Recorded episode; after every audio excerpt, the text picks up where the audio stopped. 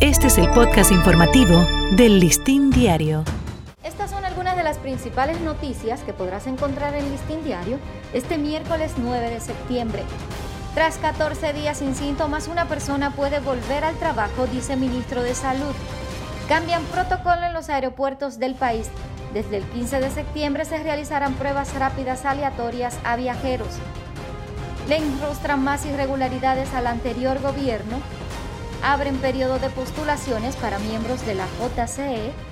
Y sonidistas reclaman ser incluidos en programas sociales. La mejor forma de informarse es visitar listindiario.com.